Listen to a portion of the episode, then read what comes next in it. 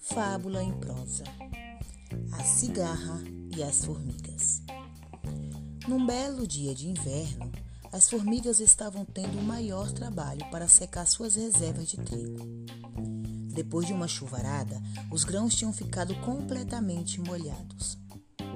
De repente aparece uma cigarra. Por favor, formiguinhas, me deem um pouco de trigo. Estou com uma fome danada. Acho que vou morrer. As formigas pararam de trabalhar, coisa que era contra os princípios delas, e perguntaram: Mas por quê? O que você fez durante o verão? Por acaso não se lembrou de guardar comida para o inverno? Para falar a verdade, não tive tempo, respondeu a cigarra.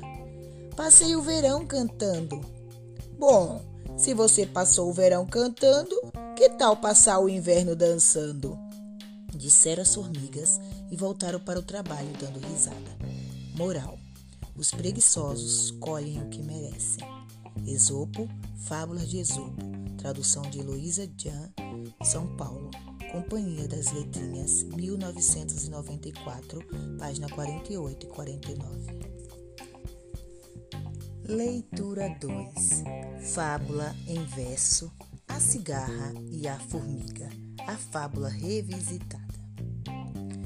No tronco de uma palmeira, uma cigarra faceira canta, canta sem parar.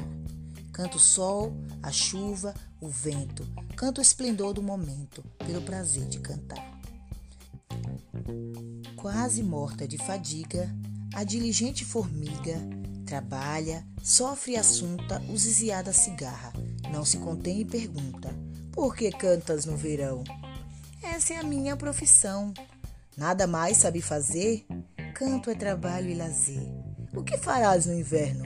Guarda a guitarra e hiberno. E quem te dará sustento?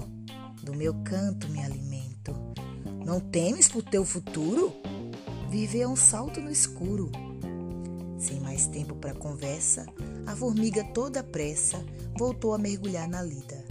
E outra vez a cigarra empulha sua guitarra e canta em louvor à vida. Moral. A moral dessa historinha? Faça a sua, eu faço a minha. Cinéa Santos, Ciranda Desafinada, São Paulo, Escala Educacional, 2008.